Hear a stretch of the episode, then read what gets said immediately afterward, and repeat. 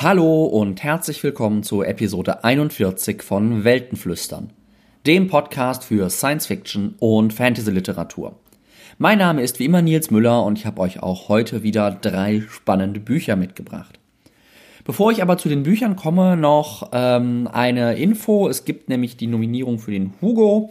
Die sind äh, ja im Grunde am Tag, als die letzte Weltenflüstern-Episode erschienen ist, rausgekommen. Deswegen haben die es nicht mehr in die Episode geschafft. Ich möchte euch aber natürlich hier zumindest in einigen Kategorien nicht vorenthalten. Äh, wir haben diesmal äh, als besten Roman nominiert The Calculating Stars von Mary Robinette Kowal. Den habe ich euch hier in Episode 33 vorgestellt. Dann ist da Record of a Spaceborne Few von Becky Chambers. Den habe ich euch in Episode 33 vorgestellt. Das war wohl eine gute Episode. Ähm, dann haben wir Revenant Gun von Jon H. Lee. Das ist eine Fortsetzung ähm, des Romans Nine Fox Gambit, den ich euch in Episode 13 vorgestellt habe. Und dann haben wir noch nominiert Space Opera von Catherine M. Valenti, Spinning Silver von Naomi Novik und Trail of Lightning von Rebecca Roanhorse. Wir haben auch einige Nominierte äh, bei, als beste Novelle, Best Novella.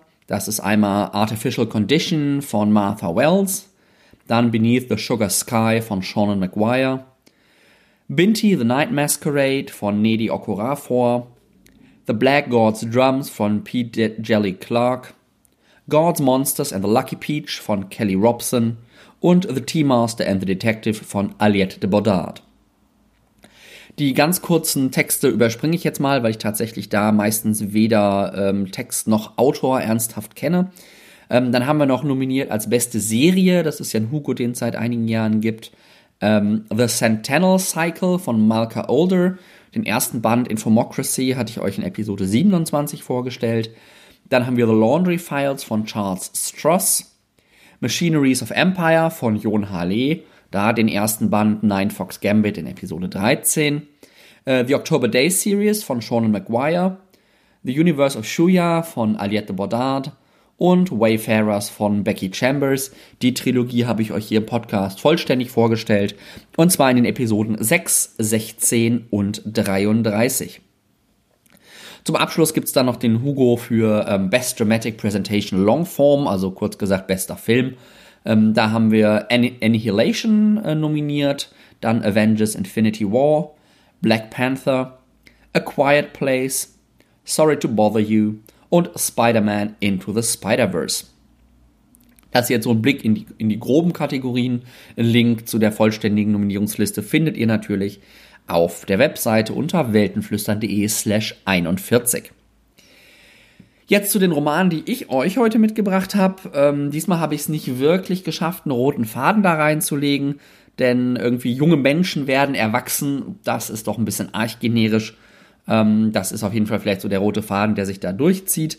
Da haben wir einmal den Roman Flammenflug von Melissa Caruso. Ähm, dann haben wir äh, die Perry Roden Biografie, das große Abenteuer von Andreas Eschbach und schließlich Once and Future von Amy Rose Capetta und Corey McCarthy. Jetzt wünsche ich euch viel Spaß beim Zuhören.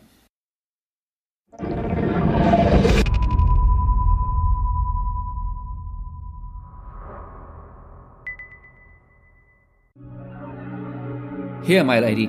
Are you sure? As the narrow prow of my boat nudged the stone steps at the canal's edge, I wished I'd walked, or at least hired a craft rather than using my own. The oarsman was bound to report to La Contessa that her daughter had disembarked at a grimy little quay in a dubious corner of the Talos, the poorest district of the city of Rivera. By the time my mother heard anything, however, I'd already have the book. Yes, thank you, right here. The oarsman made no comment as he steadied his craft, but his eyebrows conveyed deep skepticism. I'd worn a country gentleman's coat and breeches to avoid standing out from my seedy surroundings. I was glad not to risk skirts trading in the murky water as I clambered out of the boat. Trash bobbed in the canal, and the tang in the air was not exclusively salt. Shall I wait for you here, my lady? No, that's all right. The less my mother knew of my errand, the better. She had not precisely forbidden me to visit the pawnbroker who claimed to have a copy of Muscati's Principles of Artifice, but she'd made her opinion of such excursions clear, and no one casually disobeyed La Contessa Lisandra Cornaro. Her word resonated with power in every walled garden and forgotten plaza in Rivera. Still, there was nothing casual about a Muscati. Only 12 known copies of this book existed. If this was real, it would be the 13th. As I strolled alongside the canal, my mother's warnings seemed ridiculous. Sun warmed facades fla- flanked the green water, and workers unloaded produce from the mainland off boats moored at the canal's edge. A bright, peaceful afternoon like this surely could hold no dangers. But when my route veered away from the canal, plunging into a shadowy tunnel that burrowed right through a building, I hesitated. It was far easier to imagine assassins or kidnappers lurking beyond that dim archway. It wouldn't be the first time I'd faced either in my 18 years as my mother's heir. The book, I reminded myself. Think of the book.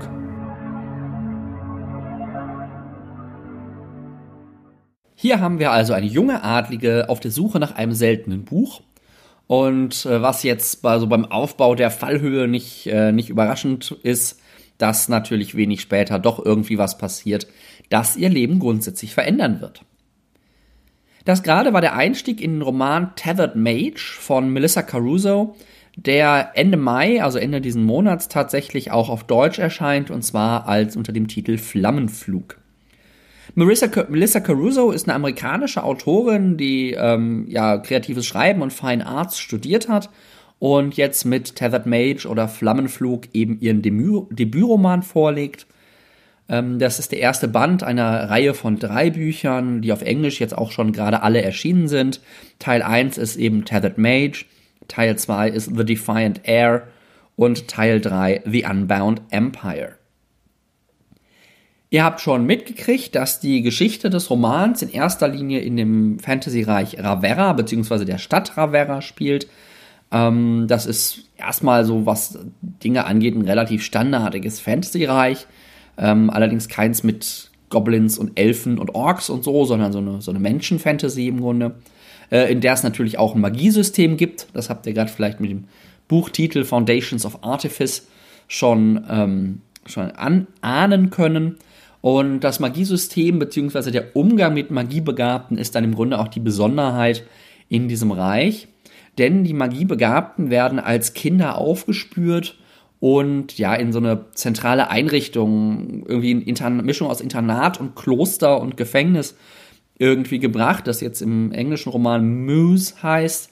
Ich weiß nicht, ob sie das im Deutschen tatsächlich mit Stallungen übersetzen oder ob sie da einen geschickteren Begriff finden. Ähm, und in diesem, ja, in diesen Mösen, in diesen Stallungen äh, müssen sie eben ihr Leben verbringen und im Dienste des ähm, Reiches arbeiten. Das heißt, sie leben schon so in einem bescheidenen Luxus, ihnen geht's da nicht schlecht, sie sind da jetzt nicht ähm, irgendwie in Zellen eingekerkert, aber halt schon irgendwie gefangen, so ein bisschen wie so ein, ja, ein goldener Käfig ist vielleicht zu viel, aber zumindest ein silberner Käfig, in dem sie sich da ähm, befinden. Die Eltern können allerdings entscheiden, ihre Kinder nicht in die Muse zu geben. Dann heißt es aber, dass die Kinder zum Verstummen gebracht werden. Das heißt, dass sie irgendwie, äh, dass ihre Magie dauerhaft blockiert wird und sie die nicht entfalten können. Und was eben auch sonst so einiges mit den, mit den Magiebegabten macht. Man findet diese Magiebegabten, weil sie sich dadurch auszeichnen, dass sie in ihrer Iris so einen kleinen farbigen Ring um, ähm, um die Iris im Grunde haben. Dadurch fallen sie halt auf und können schon im Kindesalter erkannt werden. Das ist nicht das Einzige, dass sie eben in diesen Stallungen leben müssen, sondern sie werden auch, ähm, jeder Magiebegabte wird zu einem sogenannten Falken ähm, und dafür für einen, an einen Falkner gebunden. Und der Falkner ist eben in der Lage, die Magie, den Magiebegabten ähm, zu blockieren oder wieder freizugeben. Das heißt, der ist so ein bisschen im Grunde die, die, die Steuerung der Magie. Ähm, der kann dafür sorgen, dass der, dass der Falke die Magie nicht äh, gegen das Reich im Grunde einsetzt. Das heißt aber natürlich auch, dass zwischen Falkner und Falke eine ganz, ganz enge Beziehung besteht, weil die im Grunde äh, im Laufe ihres Lebens, wenn sie einmal aneinander gebunden sind, äh, sich, sich nicht mehr länger voneinander getrennt sein dürfen. Genau, ähm, dann gibt's noch ein, das ist das Reich von Ravera, das ist so das Reich, in dem und um das sich die Geschichte dreht. Es gibt noch ein zweites Reich, von dem ich jetzt gerade nicht mehr genau weiß, wie es heißt. Ähm, da leben die Magier etwas freier und können sich freier entfalten. Darüber ist jetzt allerdings auch in dem Roman nicht so ganz viel ähm, bekannt oder wird nicht viel erzählt. Man weiß nur, dass irgendwie so ein, so ein, ja, so ein leicht angespanntes Verhältnis zwischen den beiden Reichen besteht und ähm, jetzt in der Geschichte so langsam die Gefahr größer wird, dass ein Krieg zwischen diesen beiden Reichen ausbrechen könnte. In dem Roman folgen wir, folgt die Autorin zwei Hauptfiguren. Das ist einmal Lady Amalia Cornaro, die haben wir gerade schon kennengelernt. Ähm, da habt ihr schon gehört, das ist die zukünftige Erbin einer einflussreichen Adelsfamilie. Das heißt, die haben sowohl Geld als auch politischen Einfluss. Äh, sie selbst interessiert sich aber weniger für Wirtschaft und für politische Ränkespiele und für politische Macht, sondern eher so für die Wissenschaft und die Erkenntnis. Also sie ist eher so, so, eine, so eine gelehrte Philosophin und weniger eine erfahrene oder angehende ähm, geschickte Politikerin. Und sie ist im Grunde die Hauptfigur, aus deren Geschichte der, äh, der Roman erzählt wird. Dann haben wir, ähm, wenn ich schon gerade dieses Konstrukt aus Falkner und Falke ähm, geschildert habe, wird es euch nicht überraschen, dass, ähm, dass eine zweite Hauptfigur ähm, Saira ist. Saira ist ein, ja, man würde, in einem anderen Roman hätte man gesagt, ein Straßenkind, also hat ihr gesamtes Leben im Grunde auf der Straße verbracht. Und sie ist eine bisher noch unentdeckte Feuermagierin. Und dieses Feuer ist halt nicht irgendwie so ein Run-of-the-Mill-Feuer, das du mit Wasser mal eben löschen kannst, sondern es ist ein sehr, sehr gefährliches und alles verzehrendes Feuer, das irgendwie dadurch noch verstärkt wird, dass Menschen in ihm umkommen. Also sowas richtig Dunkles, Mystisches, Gefährliches, was man irgendwie nicht in seiner engen Stadt mit den schmalen Kanälchen und den hohen Häusern irgendwie laufen haben will. Ich habe vielleicht auch schon gemerkt, dieses Ravera, das hat atmosphärisch doch eine ganze Menge von Venedig. Genau, was passiert jetzt im Roman? Ihr habt den Beginn gerade schon mitgekriegt und äh, jeder etwas erfahrenere Fantasy-Leser wird jetzt zumindest ahnen können, was auf den nächsten Seiten passiert. Ähm, dass Amalia eben bei ihrer äh, Runde durch, durch diese, die, das Hafengebiet oder was das ist, ähm, ich glaube, sie bekommt ihr Buch, aber ähm, in erster Linie geht es darum, dass sie eben einen Kampf zwischen Saira und zwei Schuldeneintreibern, könnte man die vielleicht als erstes bezeichnen, ähm, äh, beobachtet. Da ist die Backstory von Saira hinter, die ich jetzt hier nicht komplett aufdröseln möchte. Ähm, also mit zwei fiesen Kerlen, fiesen Schurken. Und da passiert es dann eben, dass Saira sich mit ihrem Feuer verteidigt, mit diesem alles verzehrenden Feuer. Und das droht dann halt sehr, sehr schnell sich auszubreiten und äh, große Teile der Stadt zu zerstören. Ähm, glücklicherweise, da weiß ich jetzt nicht mehr genau warum, ähm, ist der Hauptmann der Falkner irgendwie in der Nähe oder kommt vorbei oder wird gerufen und ist ganz schnell da. Ähm, und ja, die, diese Magie muss halt gebunden werden. Und der einzige Weg, diese Magie zu binden, ist eben Saira als Falken an eine Falknerin oder an einen Falkner zu binden. Und äh, so kommt es dann, dass er Amalia dieses Armband in die Hand gibt, was eben diese Bindung herstellt, und sie das Saira anlegt. Und damit zur Falknerin von Saira wird. Und diese Verbindung ist eben auch nicht lösbar, es sei denn, einer von beiden Personen stirbt. Das heißt, ähm, Amalia, die eigentlich davon ausgegangen war, irgendwie Erbin ihres, äh, ihrer Mutter zu werden und große Politikerin zu werden, irgendwann mal, ähm, ist jetzt plötzlich Falknerin ähm, dieser ja nicht, nicht ausgebildeten und wenig kontrollierten Magierin. Na, das ist nicht so ein bisschen schwierig, weil diese Falkner werden halt normalerweise ihr Leben lang auf, diese, auf diesen Job vorbereitet. Das ist das, dem sie ihr Leben widmen. Und es ist eigentlich nicht vorgesehen, dass man da so reinstolpert. Und es ist erst recht nicht vorgesehen, dass eine hochrangige Adelige da so reinstolpert. Das ist also der, so der Ausgangspunkt. Und dann kommt es, wie es kommen muss, dass sich natürlich politische Entwicklungen ergeben, die dafür sorgen, dass Amalia dann doch auch ihre, ihr Amt sozusagen oder ihre, ihre Aufgabe nach und nach in ihre Aufgabe reinwachsen muss.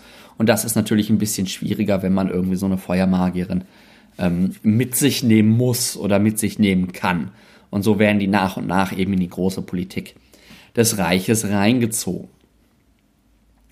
Wir haben ein großes Thema, was diesen Roman, äh, was diesen Roman prägt, und das ist im Grunde der Umgang mit den Magierinnen und Magiern in Ravera.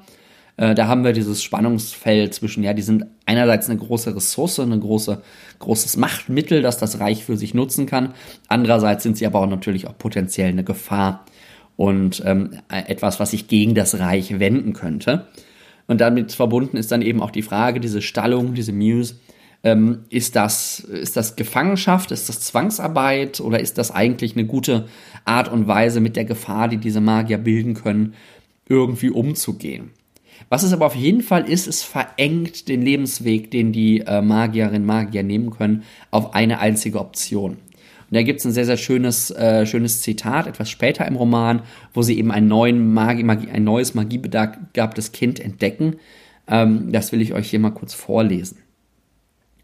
Whatever Aleki might have been, whatever future Vinasha and Foss might have seen unfold for him, whatever thousand roads might have lain before him, now there was only one. It might not be a bad road, but he was too small to know his feet were on it let alone choose his way. Also das ist tatsächlich so ein bisschen das Thema, was da ganz stark rauskommt. Und das wird eben ähm, auf zwei Ebenen im Grunde verhandelt. Einmal eben so als, als Thema im Weltenbau auch wirklich ein bisschen reflektiert und andererseits eben in der Beziehung zwischen Amalia und Saira. Gerade Saira, die so nach und nach in diese, in diese Rolle im Grunde reinwächst und auch nicht so wirklich. Ähm, das ist wirklich ganz schön zu sehen. Erzählt ist das Ganze ähm, aus der Ich-Perspektive von Amalia. Das habt ihr gerade im Intro auch schon gesehen. Und wenn ich das äh, richtig erinnere, dann bleibt es auch tatsächlich so. Das ist vielleicht ein bisschen merkwürdig, da der englische Titel doch eigentlich einen Fokus auf die gefesselte Magierin, eben auf Saira nahelegen würde. Und das ist vielleicht auch tatsächlich so ein bisschen eine der Schwächen des Romans, weil er dadurch es vergibt, noch tiefer in dieses Spannungsverhältnis äh, eben zwischen Res Gefahr und Ressource sozusagen reinzugucken, weil man doch gerade was Aira angeht, so ein bisschen distanziert bleibt. Man kann nicht so richtig in ihren Kopf reingucken. Da wäre vielleicht ein Perspektivenwechsel zwischendurch äh, mal sehr schön gewesen. Äh, gleichzeitig ist die Dynamik zwischen Amalia und Saira aber tatsächlich sehr, sehr schön und vielschichtig dargestellt. Und äh, beide Figuren sind auch tatsächlich wirklich gut gemacht und entwickeln sich im Laufe des Romans wirklich stark. Also da merkt man, dass die Autorin äh, irgendwie in ihren Creative Writing und Story-Konstruktions-Lessons aufgepasst hat und tatsächlich eine Figurenentwicklung da irgendwie rein äh, reingebaut hat. Was mir nicht so gut gefallen hat, sind Timing und Pacing. Da ist es irgendwie nicht so ganz konsistent immer. Ja, auf der einen Seite einen sehr, sehr schnellen Einstieg, also mit dem Inciting Incident, also diesem Kampf äh, wo Amalia dann auf einmal zur Falknerin wird. Der ist irgendwie in den ersten 10, 20 Seiten, also wirklich richtig, richtig flott. Ähm, und hin, später wird es dann manchmal so ein bisschen zäh, sehr, sehr langsam, ähm, so dass man sich irgendwie ein bisschen unsortiert ist. So, wann, wann passiert denn jetzt wieder was? Gerade weil am Anfang eben dieses hohe Tempo äh, gesetzt wird. In dem hohen Tempo schafft es Caruso allerdings tatsächlich sehr schön, ähm, so die Grundlagen des Worldbuildings einzuweben. Also das wirkt sehr organisch ohne dass jetzt irgendwie die, die langen Dialoge da sind, die nur dazu da sind, dem Leser die Welt zu erklären, die alle anderen Beteiligten eigentlich schon können. Was die Sprache angeht, ist der Roman sehr entspannt zu lesen. Er spielt auch so ein bisschen mit dem, mit dem Young Adult Genre, also das geht so ein bisschen in die Richtung, eben auch sprachlich, hat aber eben so ab und an mal so richtig schöne, prägnante, tolle Formulierungen, wie wir das gerade ja auch in dem Beispiel mit dem einen Lebensweg für den magiebegabten kleinen Jungen gesehen haben. Die Erzählung fokussiert, so also die Handlung fokussiert sehr stark auf die politischen Ränkespiele. Ähm, ich verliere bei sowas immer schnell den Überblick, wer jetzt wen und wieso und weshalb. Ähm, hier schien mir das aber doch größtenteils sehr überschaubar und sehr nachvollziehbar zu sein. Ähm, ich persönlich mochte das gerne. Ich mag so, so politisches Gehampel irgendwie, auch wenn ich nicht immer den Überblick behalte. Es nimmt aber dann doch, was ich gerade auch schon ansprach, immer mal wieder so ein bisschen Tempo aus dem Roman, der am Anfang etwas anderen Ton gesetzt hat. Es mag also vielleicht nicht jeder. Was vielleicht ein bisschen überflüssig war, ist die Love Story, die Caruso dann noch einwebt. Ähm, die ist zwar nicht super dominant, aber wirkt irgendwie doch so ein bisschen reinkonstruiert. Insgesamt ist ähm, The Tethered Mage von Melissa Caruso gut zu lesende und unterhaltsame Fantasy mit spannenden Figuren und einer sehr interessanten Kernidee im Worldbuilding. Der starke Fokus auf politische Ränkespiele gefällt aber vielleicht nicht jedem.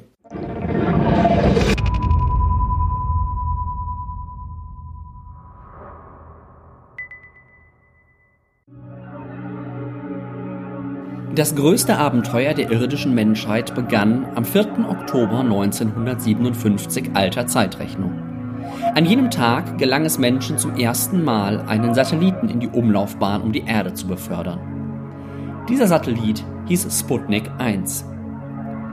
Viele Menschen wissen das heute immer noch. Was erstaunlich ist, liegt dieses Ereignis doch fast so lange zurück wie aus damaliger Sicht der Bau der Pyramiden. Um jedoch wirklich zu verstehen, welch eine Zeitenwende dies bedeutete, genügt es nicht nur einen Namen zu kennen. Man braucht auch eine Vorstellung davon, wie die Erde zu jener Zeit ausgesehen hat, welche politischen und gesellschaftlichen Strukturen das Leben und das Denken der Menschen des 20. Jahrhunderts prägten. Das vorliegende Werk muss in der Tat auf ein gewisses historisches Vorwissen seiner geneigten Leserschaft hoffen. Es gilt, sich zurückzuversetzen in eine Zeit, in der auf der Erde mehr als tausend verschiedene Sprachen gesprochen wurden. Es gilt, sich vorstellen zu können, wie Menschen ernsthaft glaubten, sie seien allein im Universum. Es gilt, sich hineinzudenken in eine Welt, die zersplittert war in weit über 100 große und kleine, schwache und mächtige Staaten, die in vielfältiger Weise untereinander konkurrierten. Das ging beileibe nicht immer friedlich vor sich. Im Gegenteil. Man stritt um Ressourcen, man stritt um Einflussgebiete, man stritt über weltanschauliche Fragen. Und nicht selten arteten derartige Streitereien in bewaffnete Konflikte aus. Tatsächlich hatte die Menschheit des Jahres 1957 gerade zwei erbitterte Kriege hinter sich. Die Frontlinien dieser Kriege waren erstmals überall auf dem Globus verlaufen, weswegen man sie Weltkriege nannte. In deren Folge hatten sich zwei Machtblöcke entwickelt, nämlich der Westen und der Osten, die einander nun argwöhnisch belauerten. Und der Zweite Weltkrieg war mit Nuklearwaffen beendet worden. Man darf sich dieses Belauern also durchaus als höchst bedrohlich vorstellen. Das war die Situation, als am 4. Oktober 1957 um 19.28 Uhr Minuten und 34 Sekunden damaliger Standardzeit eine 30 Meter hohe und 267 Tonnen schwere Verbrennungsrakete startete. Sie tat dies in der Nähe von Baikonur, einer Stadt im südlichen Kasachstan, 200 Kilometer westlich des Aralsees. Damals gehörte dieses Gebiet zu einem Staatenbund namens Sowjetunion, der die zentrale Rolle im Osten spielte. Die Nutzlast der Rakete bestand in einer 58 cm durchmessenden Kugel aus Aluminium, die vier Antennen trug, von denen jede rund zweieinhalb Meter lang war.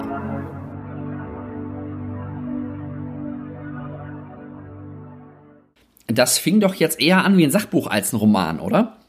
Es ist aber tatsächlich nicht irgendwie eine, irgendeine Geschichte der Raumfahrt des 20. Jahrhunderts, sondern wie ihr vielleicht so in ein, zwei kleinen Formulierungen schon gemerkt habt, habt eine sehr interessante Mischung aus Historienroman, Alternate History und äh, Science Fiction.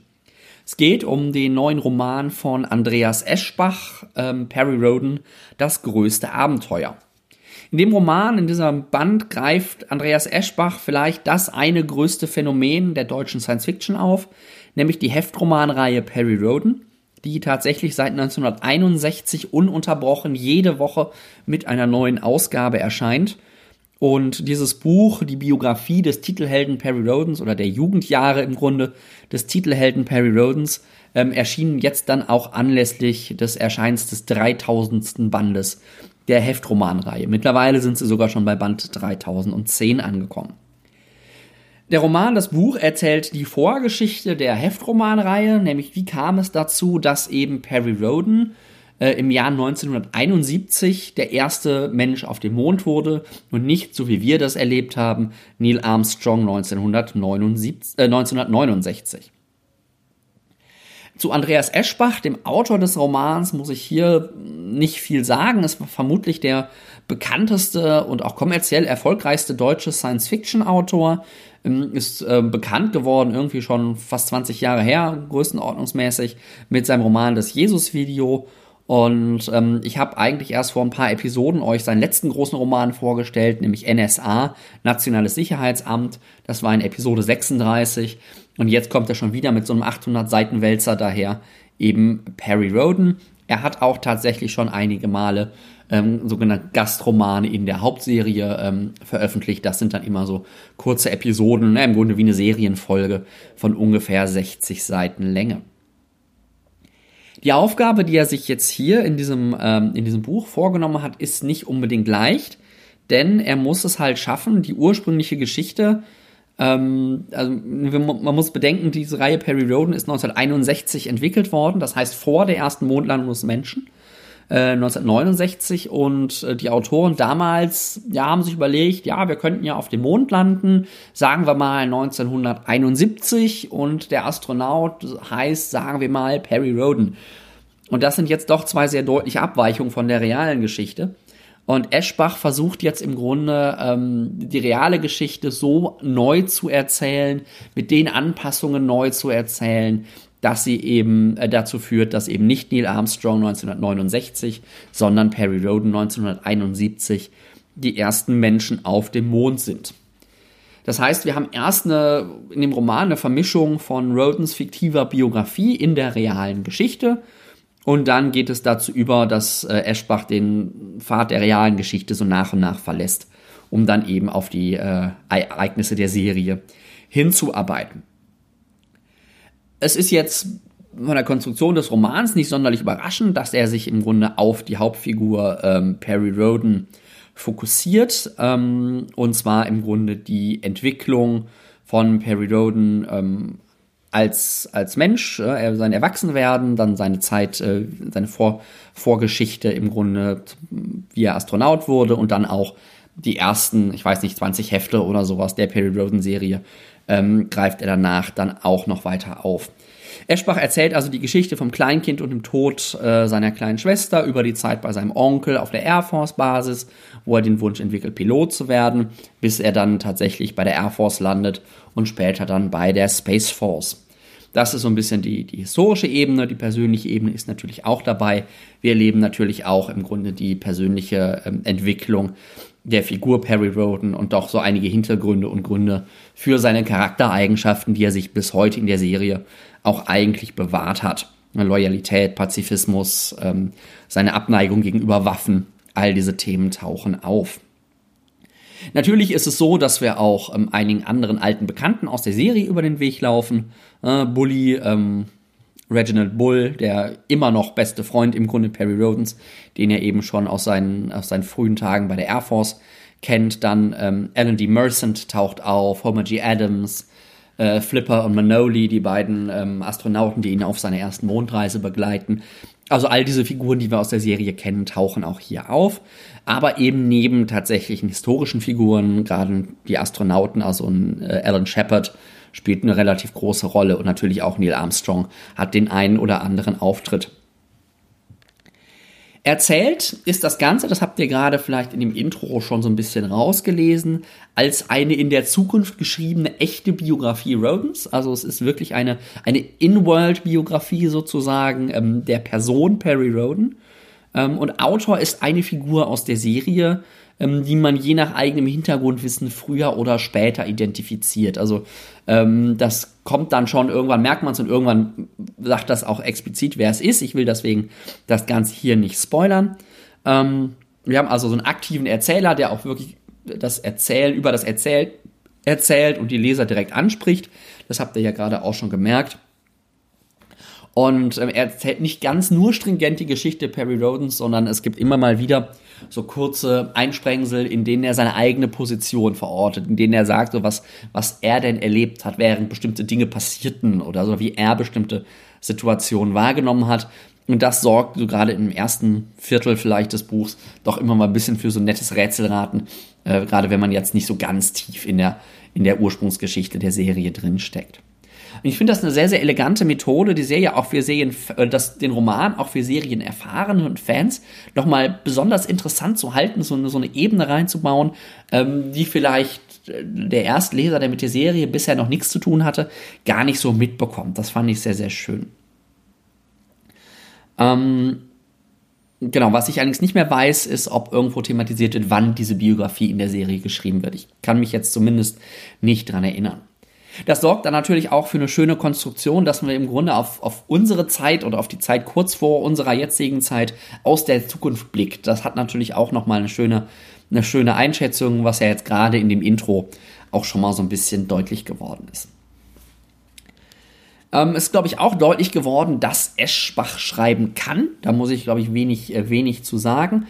auch wenn ich so das Gefühl habe, dass seine Sprache für mein Empfinden manchmal ein bisschen zu einfach und ein bisschen zu gefällig ist. Aber das ist auch wirklich so ein bisschen persönlicher Geschmack. Äh, wer weniger liest, dem wird das wahrscheinlich eher gut tun. Bei mir hat das die Konsequenz, dass ich gerade Eschbach-Bücher oder die meisten deutschen Romane ähm, lieber als Hörbuch höre. Ähm, da, da stört mich das nicht so, dass die Sprache ein bisschen einfacher ist beim Lesen. Wenn ich mich wirklich auf ein Buch einlasse, dann mag ich auch immer bei der Sprache gerne so ein bisschen bisschen gekitzelt werden und das ähm, haben wir hier bei Eschbach eher nicht.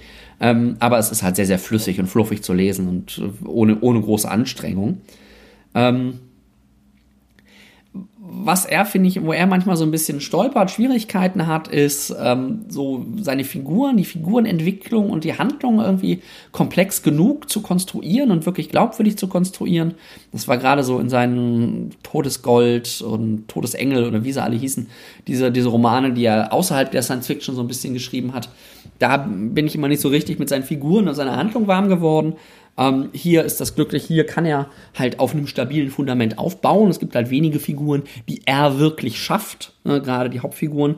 Ähm, und er schafft es dann allerdings sehr, sehr gut, ähm, auf diesem Fundament wirklich aufzubauen und dieses Fundament ähm, auszu, äh, auszu, auszuarbeiten und daraus eine wirklich schöne, spannende Geschichte zu erzählen.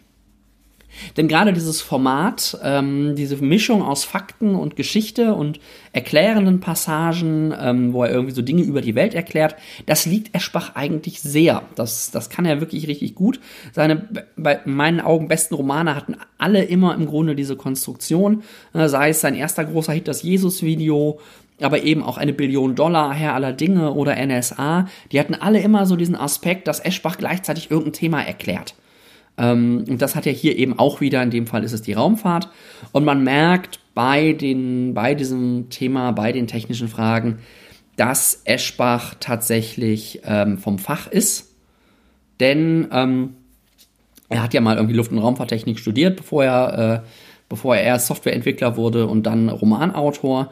Und das, das finde ich sehr, sehr schön, dass man da wirklich die Erklärungen wirklich irgendwie was rüberkommt und man das Gefühl hat, am Ende auch noch was gelernt zu haben.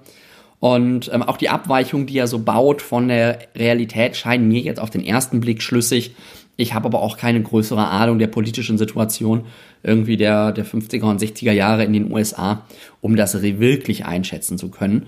So die ein oder andere Episode, die er aus Rodens Kindheit erzählt, ist jetzt so, was, den, was die Konstruktion der Handlung angeht, vielleicht ein bisschen konstruiert. Aber so wird das Ganze eben nicht nur zur Biografie Rodens, sondern im Grunde auch einer Geschichte der echten frühen Raumfahrt. Und dadurch, dass der Roman in den 50er, 60er Jahren in den USA angelegt ist, hat er mich tatsächlich atmosphärisch auch ab und an mal an die Romane Stephen Kings erinnert, die in derselben Zeit angelegt sind.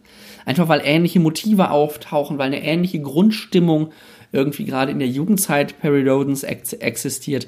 Ich kann mir durchaus vorstellen, dass sich Eschbach da ein bisschen von King hat inspirieren lassen, sei es bewusst oder unbewusst ich fand auf jeden Fall an einigen Stellen ähm, hatte ich schon so das Gefühl, ah, das könnte jetzt gerade auch ähm, aus einem Roman äh, von Stephen King kommen. Und das ist ja doch irgendwie auch ein großes Kompliment, was man einem, äh, was man einem Roman machen kann. Perry Roden, das große Abenteuer von Andreas Eschbach, liefert also eine sehr unterhaltsame und auch lehrreiche Biografie Perry Rodens. Ähm, die Mischung aus wahrer und alternativer Geschichte ist glaubwürdig konstruiert und liefert spannende Einblicke in die Pers Person Perry Rodens, auch für Leser, die die Serie vielleicht noch nicht kennen.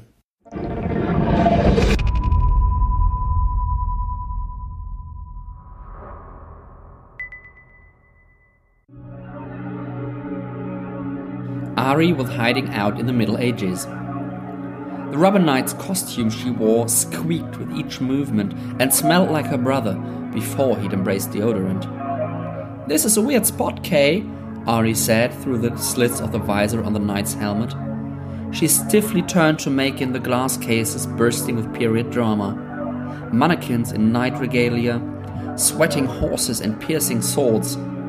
Off to the side, hooked nosed and formidable, was a lone figure labeled Merlin. It's the best old earth myth, Kay muttered, going over the grocery list on his watch. Don't you remember our classes on Lionel? Arthur was the one true king who saved his people from the Dark Ages. He gave a voice to all, righted the wrongs, made a round table. Round? So that, so that no single person could be at the head. An equal voice for all. An equal voice for all, plus he's the one true king? Sounds like delicious hypocrisy. Kay blew out an annoyed breath. No one comes in here, Ari. It is a good secret spot. Ari let him have that one, reminding herself that while this place felt like a harmless museum in a forgotten wing of a giant floating mall, it was also ground zero for the Mercer Company. The starship Heritage was the Galactic Corporation's flagship, teeming with associates who would arrest her as soon as sell her a souvenir. She teetered back around in the stiff suit to face her brother. How did you ever train in this thing at night camp without peripheral vision? Knights don't need peripheral vision, they need chivalry. Ari snorted so hard her visor flew up. Kay smacked it back down. And the ability to realize when they should not draw attention to themselves. Really? That plaque over there says chivalry gave birth to toxic masculinity, which caused old Earth a few millennia of bullshit patriarchy. Are you seriously picking fights right now? Kay asked. You've got to lie down. I've got to get supplies. Don't make me wish I left you on the arrow.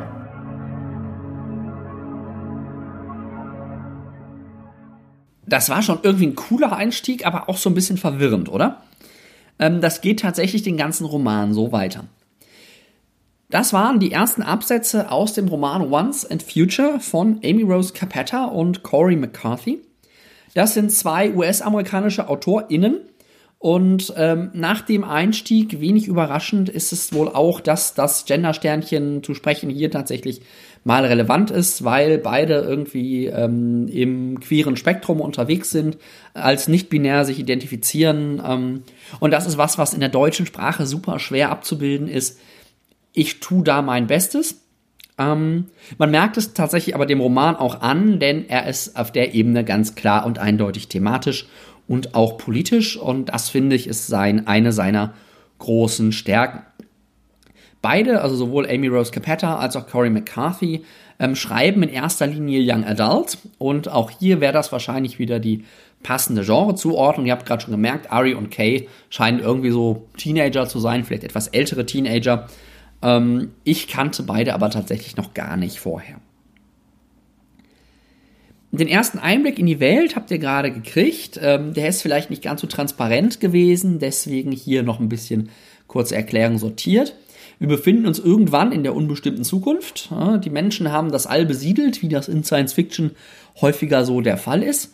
Und wir haben aber diesmal kein großes Imperium oder ein großes Reich, sondern wir haben im Grunde eine Firma, ein Unternehmen, einen Konzern, und zwar die Mercer Company. Und die kontrolliert im, im Grunde alles, was in so einem Science-Fiction-Universum relevant ist. Das heißt, die kontrolliert Rohstoffe, die kontrolliert Transport, Nahrung, Polizei, Militär, die kontrolliert alles und scheut sich auch nicht, diese Dinge fleißig als Machtmittel einzusetzen, um eben ihre Position und ihren Gewinn sozusagen zu sichern. Das heißt, wir befinden uns in einer Welt eines extremen Monopolkapitalismus, der im Grunde schon in den Autoritarismus ausgeartet ist. Also die Mercer Company ist der absolute Herrscher und mit denen sollte man sich nicht anlegen, weil sonst äh, setzen sie ihre Associates, die wir gerade gehört haben, ein, die dann eben auch äh, Leute äh, einsammeln und auf irgendwelche Gefängnisplaneten bringen, in Zwangsarbeit äh, verschiffen oder ähnliches. Also das ist wirklich so, oder? Kapitalismus in seinen, in seinen schlimmsten Auswüchsen. Wir haben einige Figuren in dem Roman, die, die eine, eine relevante Rolle spielen. Da haben wir einmal Ari, die wir gerade kennengelernt haben. Das ist eine junge Frau, wie gesagt, so später Teenie, 14, 15, 16 würde ich sagen, ähm, auf der Flucht vor der Mercer-Firma. Und zwar ist sie auf der Flucht mit ihrem Bruder Kay. Ähm, wir wissen nicht genau am Anfang, was mit ihren Eltern passiert ist, aber es hat irgendwas mit ihren Eltern zu tun. Im Laufe des Romans wird das dann tatsächlich aufgeklärt. Da will ich hier jetzt aber auch nichts vorweg spoilern. In einem Fantasy-Roman wäre sie wahrscheinlich als Straßenkind im Grunde ähm, dargestellt worden. Dann haben wir die zweite Hauptfigur, der Name ist gerade schon mal gefallen, auch wenn wir die Figur noch nicht gesehen haben, das ist Merlin. Ähm, Merlin ist auch mittlerweile eher so, so ein Teenager, irgendwas im selben Alter wie Ari, vielleicht einen ganz kleinen Tacken älter. Ähm, und Merlin ist im Grunde unsterblich. Er ist wirklich dieser Magier Merlin, den wir aus der Artus-Sage kennen. Und er muss immer wieder auf neue Inkarnationen von König Arthur warten, denen er dann helfen muss, ähm, die Menschheit zu einen und von dem Bösen zu befreien. Also er ist so ein bisschen die Erlöserfigur, ähm, allerdings nicht von der Welt als Erlöser gesehen, sondern er weiß, dass das seine Aufgabe ist. Er hat allerdings das große Problem, dass er rückwärts altert. Na, so ist aus dem alten Merlin, der, der Artus-Sage, dann eben auch der junge Teenager ähm, aus Once and Future geworden. Ähm, und er hat nicht mehr so viele Chancen, ne, weil irgendwann wird er halt zu jung sein, um, äh, Merl, äh, um Arthur noch dabei zu unterstützen, seine Erfüllung zu, ähm, seine Bestimmung zu erfüllen. Das ist also die zweite Hauptfigur. Die dritte Hauptfigur, die, die wir auch relativ bald im Roman kennenlernen, ist Gwenifer. Auch wieder ein Name, den man aus der Artus-Sage kennen könnte. Sie ist so ein bisschen, ja, ich habe immer so ein bisschen das Gefühl, die femme fatale ähm, in die Arthur sich immer verliebt und was dann dazu führt, dass das irgendwie alles nicht so einfach wird. Die irgendwie Komplikationen herbei, herbeiführt. Und dann haben wir noch Morgana. Morgana ist so ein bisschen der böse Gegenpol zu Merlin. Auch wenn das ein bisschen differenzierter dann wird im Laufe des Romans. Es gibt noch viele andere Figuren, die auch immer, immer, oder nicht immer, aber ganz oft gegen irgendwie Figuren in der äh, echten Artus-Sage quasi gemappt sind oder von denen abgeleitet sind. Die kann und will ich jetzt aber hier nicht alle aufzählen. Die Handlung ist nach dem Setting und wenn ihr jetzt auch schon merkt, ne, Artus Merlin und Ari Artus, ja, sind auch nicht so ganz weit weg voneinander. Ähm, äh, am Anfang nicht so ganz überraschend, denn Ari und Kai legen halt eine Bruchlandung auf der alten Erde hin. Ähm, und irgendwie schafft es Ari dann ein Schwert aus einem Baum zu ziehen. So, äh, das ist natürlich das, die, Signalszene sozusagen, ah, jetzt geht es los mit der Artus-Sage und ähm, Ari ist dann eben tatsächlich auch die 42. Inkarnation von König Artus, äh, welche Zahl auch sonst in einem Science-Fiction-Roman. Ähm, und äh, Merlin macht sich dann eben auf die Suche, Ari zu finden, um sie bei ihrer Aufgabe, bei ihrer Bestimmung zu unterstützen.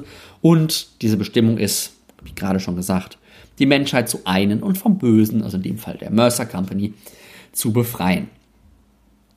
Das hat Artus damals nicht alleine gemacht und entsprechend macht Ari das auch nicht alleine ähm, und auch nicht nur mit Kay und Merlin, sondern sammelt eben mehrere Gefolgsleute in Anführungszeichen ein. Da ist zum Beispiel Gwennifer, eine alte Bekannte von Kay und Ari, die sie schon kennen, die mittlerweile, da, da wird es jetzt ein bisschen sehr abgefahren, Königin, Herrscherin auf einem Planeten ist, der so organisiert ist wie das irdische Mittelalter.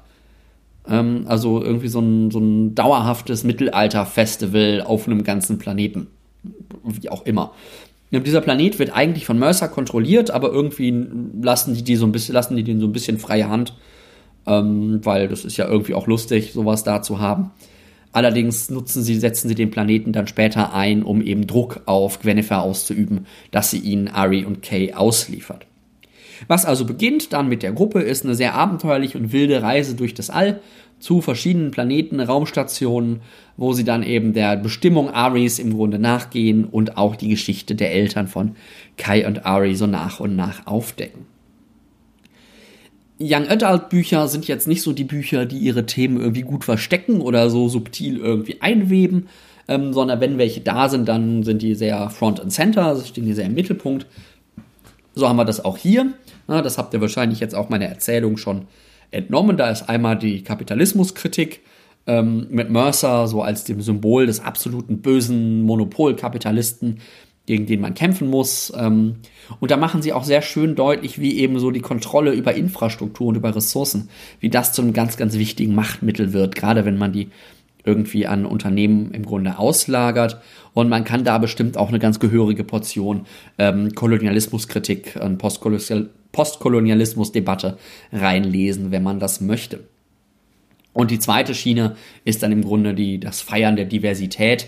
Ähm, das machen sie nicht, machen sie nicht unbedingt explizit. Ne? Also es ist nicht so, als ob jetzt immer wieder thematisiert würde, ja und so und hier und divers und bunt und äh, sexuelle Identifikation und Ausrichtung, alles, äh, alles flexibel und fluide, ähm, sondern es ist so, dass das einfach selbstverständlich ist in dieser Welt. Dass, dass das auch für die Figuren selbstverständlich ist, weil auch die Ari dieses Romans, also die Arthur sozusagen, verliebt sich natürlich in Gwennifer und dann ist es relativ egal, dass es beide irgendwie äh, weibliche, weibliche Körper im Grunde verfügen.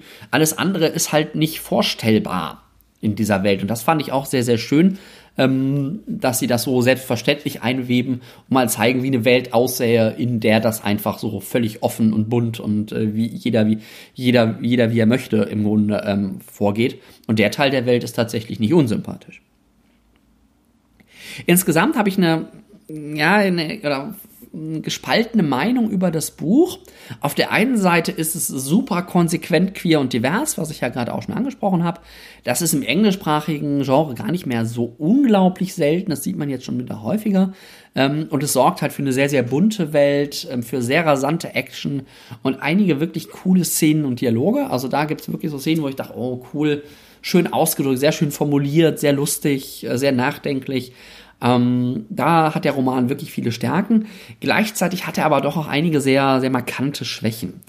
Die erste Schwäche, das ist gerade vielleicht schon so ein ganz klein bisschen deutlich geworden, ist das Worldbuilding, das ich manchmal doch ein bisschen schwer nachzuvollziehen finde. Ne, am, am deutlichsten ist das Beispiel eben bei diesem ganzen Planeten als Mittelaltermarkt.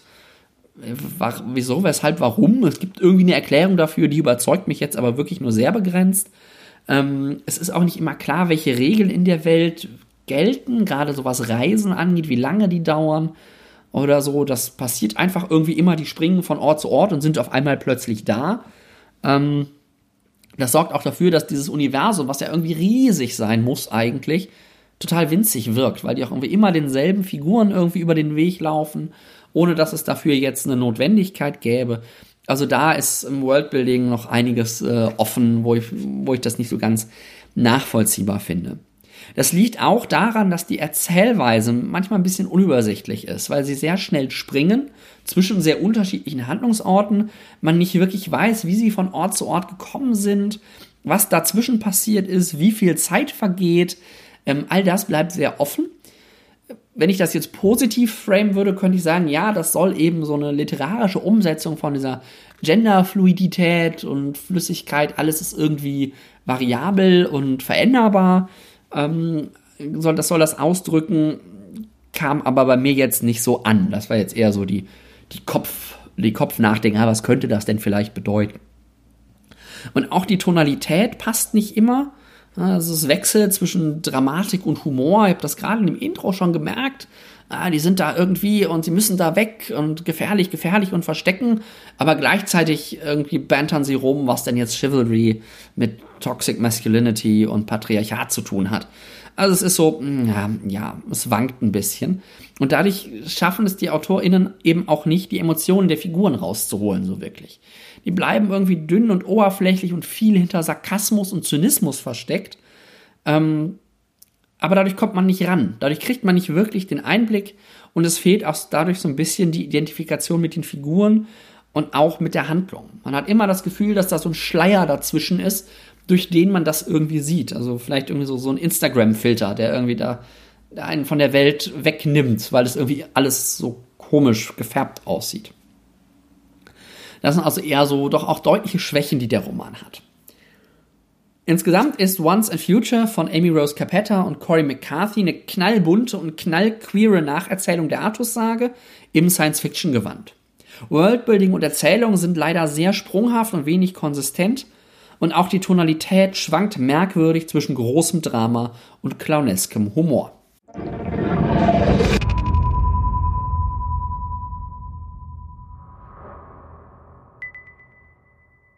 So, das war's dann auch schon mit der 41. Episode von Weltenflüstern.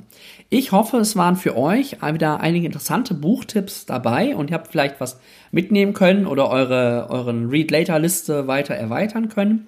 Wie immer, wenn ihr mir Kommentare zur Folge hinterlassen wollt oder sonst irgendwie mit mir diskutieren wollt, könnt ihr das immer gerne tun. Ähm, zum Beispiel einfach, indem ihr einen Kommentar zu dieser Episode auf der Webseite hinterlasst das ist auf weltenflüstern.de slash 41. Äh, wenn euch diese Episode gefallen hat und ihr das nicht sowieso schon tut, dann könnt ihr Weltenflüstern auch einfach über die Webseite bei iTunes oder sämtliche anderen Podcast-Verzeichnisse, die ihr so nutzt, abonnieren. Ähm, da freue ich mich auch immer, wenn ihr mir irgendwo auf diesen Plattformen eine Rezension mit äh, natürlich gerne möglichst vielen Sternen hinterlasst das ist für mich auch eine schöne Motivation zu sehen, ah, da gibt es Leute da draußen, die mir zuhören und denen das irgendwie hilft und die das unterhaltsam und informativ finden. Ihr könnt mich natürlich auch über Social Media kontaktieren. Bei Facebook gibt es eine Fanseite zu Weltenflüstern. Ähm, bei Twitter gibt es einen Account at Weltenflüstern. Mich persönlich, ähm, da ist auch ein bisschen mehr los, findet ihr bei at Weltenkreuzer. Ähm, ihr könnt mir auch bei, mich auch bei Goodreads anfreunden. Da bin ich Nils Müller aus Dortmund. Und wenn ihr diese Episode jetzt kurz nach Erscheinen, also in der ersten Maiwoche, im Grunde hört, dann haltet doch auf den sozialen Medien auf meinen sozialen Medien mal Ausschau. Es wird nämlich von mir zusammen mit einem anderen einen neuen Podcast geben, zu dem ich jetzt an dieser Stelle hier aber noch nicht viel sagen möchte, aber es wird auch wieder um Bücher gehen. Genau, ähm, also wenn ihr da Lust habt, hört dann da mal rein, sobald das offiziell äh, raus ist. Ähm, bis dahin oder sonst bis zur nächsten Episode von Weltenflüstern wünsche ich euch einfach nur viel Spaß beim Lesen.